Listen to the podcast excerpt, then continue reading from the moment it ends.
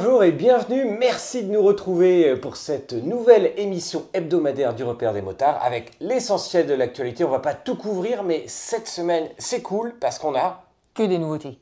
Ouais, que des nouveautés. Moto, on va vous parler de nouveautés Yamaha, Triumph, Royal Enfield, Husqvarna, KTM. KTM. Bon, et on sait que vous êtes très sensible au fait qu'il fasse pas très très chaud euh, dans le garage, mais on va vous dévoiler une astuce. En fait, on a en plus un petit euh, chauffage au pied avec un infrarouge. Je peux vous assurer que en fait, on a chaud. Ouais, il est un peu fort. On est juste bien, on a envie de faire ça, vous savez, comme devant le feu de cheminée. oui, en fait, c'est ça. On a un feu de cheminée à 50 cm euh, voilà. au pied. Bref. Allez, c'est parti. Bon, la grande nouveauté, c'est qu'on nous parle d'une R9 depuis euh, quelques mois. Oui, alors c'est en fait c'est des images des fuites, etc. On sait que Yamaha a déposé euh, deux homologations sous des noms bien euh, codés. RN, comme euh, c'est pas route nationale, mais c'est presque, c'est R, c'est des motos de route. Et N, c'est euh, les catégories moteurs, donc entre 750 et 1000 cm3. Oui, ce sont les documents d'homologation. Donc, bien sûr, on n'a pas les noms définitifs, mais ça nous donne des indications. On parlait beaucoup de la R9. Les, catégories de moteurs, il y en a deux chez Yamaha, c'est le CP3 ou le CP4. Donc le CP3 plus euh, moteur euh, de la Tracer 9, euh, et donc ça peut donner la R9. Et le CP4 qui est plutôt la MT10. Et donc là, bah, on peut fantasmer sur du Tracer 10. Sur une Tracer 1000, effectivement, ou même sur une XSR 1000. Et je dois avouer qu'une XSR 1000, moi, ça me titille bien aussi. Moi, ça serait sympa. Ouais, ce serait, ce serait sympa.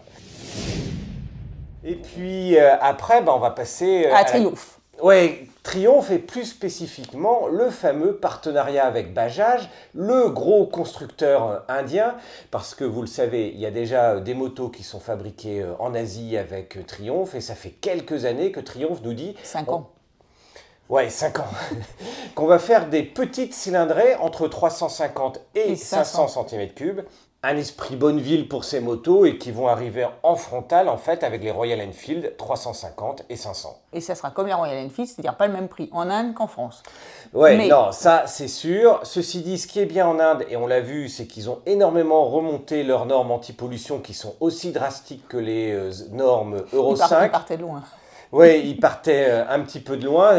C'est aussi la raison pour laquelle on parle d'électrique en Inde, où ils sont en train de, pousser euh, beaucoup le bouchon à ce sujet-là. Donc on risque de retrouver des mini euh, Boni en 350 et en 500 fabriqués en Inde, avec un prix indiqué en Inde à 2500 euros. Et entre 5 et 6 000 euros pour la France ou l'Europe. Oui, alors ça, ce sont suppositions, bien sûr, repère des motards. je pense que Triomphe ne nous a absolument pas confirmé officiellement ces informations-là.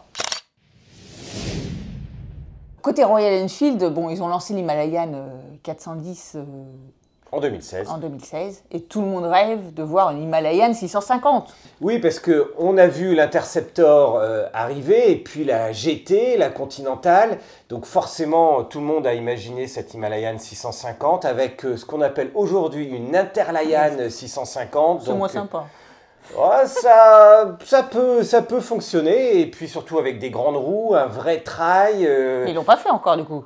Non, en fait, c'est un préparateur, une boîte euh, anglaise qui nous a euh, tout créé dernièrement, mais c'est cool. ils ont fait une grosse, grosse préparation. Mais du coup, un modèle unique. Mais un modèle unique qui, n'est pas destiné à être vendu en grande, en grande quantité. Je pense que c'est la meilleure chose, elle va, partir à prix d'or. Oui, elle risque de partir à prix d'or, mais ça donne vraiment une vraie euh, idée de ce que ça va euh, donner euh, dans le futur. Et puis il y a l'électrique avec Triumph qui travaille depuis plusieurs années sur un concept, le TE01. Oui, le TE1 qui, qui arrive un super look hein. pour les motos électriques, c'est vraiment très sympa. On est vraiment dans la ligne de la speed, de la speed triple. On voit limite pas les batteries. Nous avait parlé à un moment de batterie euh, extractible. Là, on ne sait pas. Ce qui est sûr, par contre, c'est que la moto est roulante. On a vraiment un prototype désormais qui est entré dans sa phase numéro 4, où ils vont en fait la tester sur route et sur piste avec une présentation officielle, voire un essai pour cet été 2022. Donc chez Triumph aussi, l'électrique, ça arrive très très vite en fait. Côté électrique et côté autrichien, il y a KTM qui euh, poursuit sa lancée sur les KTM e-Duke.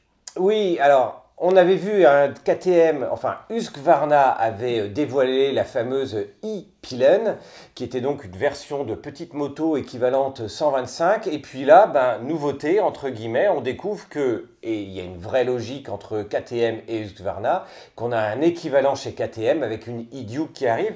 L'électrique, c'est pas nouveau hein. chez KTM. On avait essayé la Freeride, le petit modèle un peu off-road, en 2012 sur le repère des motards, donc ça date d'il y a un certain temps. Je trouve ça super bien, moi, pour la moto verte, entre guillemets, de l'électrique. Ah, pour la moto verte, c'est top. Et puis d'ailleurs, on parle aussi de deux déclinaisons, un petit peu enduro et entrée de gamme chez, euh, chez KTM, avec euh, une équivalente, une évolution euh, de la SX25. On parle d'une E10, et puis on parle même d'un modèle de 9 kW qui arrive également en électrique chez KTM. Donc là, ça donne quatre modèles qui devrait arriver vers, plutôt vers 2023 parce que là, ce sont les annonces internes aux investisseurs du groupe Pirer qui détient KTM et Husqvarna. Donc avant que ça se décline de façon industrielle, KTM a refusé catégoriquement de nous dire que c'était en 2022. Bref, il ne s'engage pas.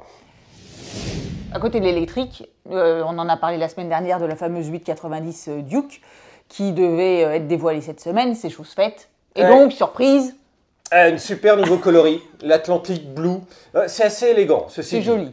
Ils ont pris un espèce de bleu, un peu métallisé. Bleu mat euh, avec de l'orange. Donc euh, ça pète bien. Et puis on s'est dit, non mais il y a juste que ça. Alors il se susurrerait qu'en fait la position de conduite a été modifiée. On a un nouveau guidon euh, avec un cintre beaucoup plus bas. On a un guidon placé également euh, plus bas. On a des repose-pieds qui remontent. Donc une position un petit peu plus sportive qui devrait changer également le comportement de la moto et la manière de la conduire. Donc on vous en dira plus très vite également, parce que là, euh, bah, ce sont pareil, ce sont des rumeurs. C'était ce qui était prévu, mais ce qui n'a pas été confirmé euh, dans le document euh, qui est sorti. Mais c'est souvent le cas. Hein, ils nous disent, bon, c'est juste un coloris, puis en fait, il y a de vraies euh, modifications. Contre, le, prix, confirmé, 12 399 ouais, euros. Le, le, prix, il augmente. Et puis, par contre, bonne nouvelle, ce qu'on devrait euh, voir arriver, c'est une version Evo. Alors, pas pour la 890, pour la 1290 Duke Air, qui va reprendre, euh, du coup, avec cette version Evo, des suspensions pilotées. 10 modes, je crois. Avec 10 modes de réglage, etc., dans tous les sens. Donc, ça, c'est pareil, ça va être assez sympa. Et puis, on vous reparlera sûrement dans l'avenir d'une euh, évolution avec une 1301 chez Husqvarna, équivalente de cette fameuse 1290 Duke Air. C'est pareil, l'année 2022 va encore être chargée en nouveautés. Dernière nouveauté de la semaine, Husqvarna qui dévoile euh, l'évolution de ses 125 et ses 401 avec les Svartpilen et, les Vitpilen, les flèches noires et les flèches blanches. Et la grosse nouveauté, c'est les couleurs en fait. Oui, c'est toujours plus blanc que blanc, c'est-à-dire ou plus noir que noir. Oui, c'est exactement ça. En fait, le blanc, il va être plus blanc sur, le, sur la flèche blanche. Et puis le noir, en fait, on est sur un gris anthracite. Franchement, ils ont bien réussi euh, leur, euh, leur coup euh, en coloris. Et donc, se prendre la tête sur le pantonnier de, de couleur entre les blancs et les noirs. Tout à fait. Et ben voilà, on a fait le tour des nouveautés. Il y a plein d'autres non pas de nouveautés, mais d'informations essentielles, d'actu clés qu'il ne faut pas manquer. On vous invite à aller euh, sur le repère euh, tout de suite pour, euh, si vous voulez en savoir encore plus. Il y a un essai cette semaine, c'est l'essai de la gamme, le comparo de la gamme des K1600 chez BMW. Ben oui, parce que la K1600 est revenue en Euro 5, et puis il y a surtout plein d'électronique désormais, puisqu'elle bénéficie euh, directement de, l'écran TFT de la 1250 RT qui avait été présenté, euh, etc. Et Damien, euh, dans l'équipe, a eu la chance d'essayer les trois modèles, en fait, un peu la GT, la GTL, le, modèle bagger. Donc avec des vraies différences, parce que les guidons ne sont pas pareils, les positions, les hauteurs de selle ne sont pas tout à fait identiques. Donc en fonction de votre humeur, en fait, bah, vous pouvez euh, connaître et découvrir la moto qui vous conviendra le plus dans cette catégorie de maxi routière. Et Dieu seul sait si sur le marché, bah, en fait, il n'y en, a plus. Il n'y en a plus. Il n'y a plus que la K1600 et, la, Goldwing. Donc à voir sur la chaîne YouTube ou à lire sur le repère des motards. Et puis on vous invite à vous abonner en cliquant en bas à droite. Merci encore de votre fidélité et puis à, la, semaine, prochaine pour l'hebdo du repère. Salut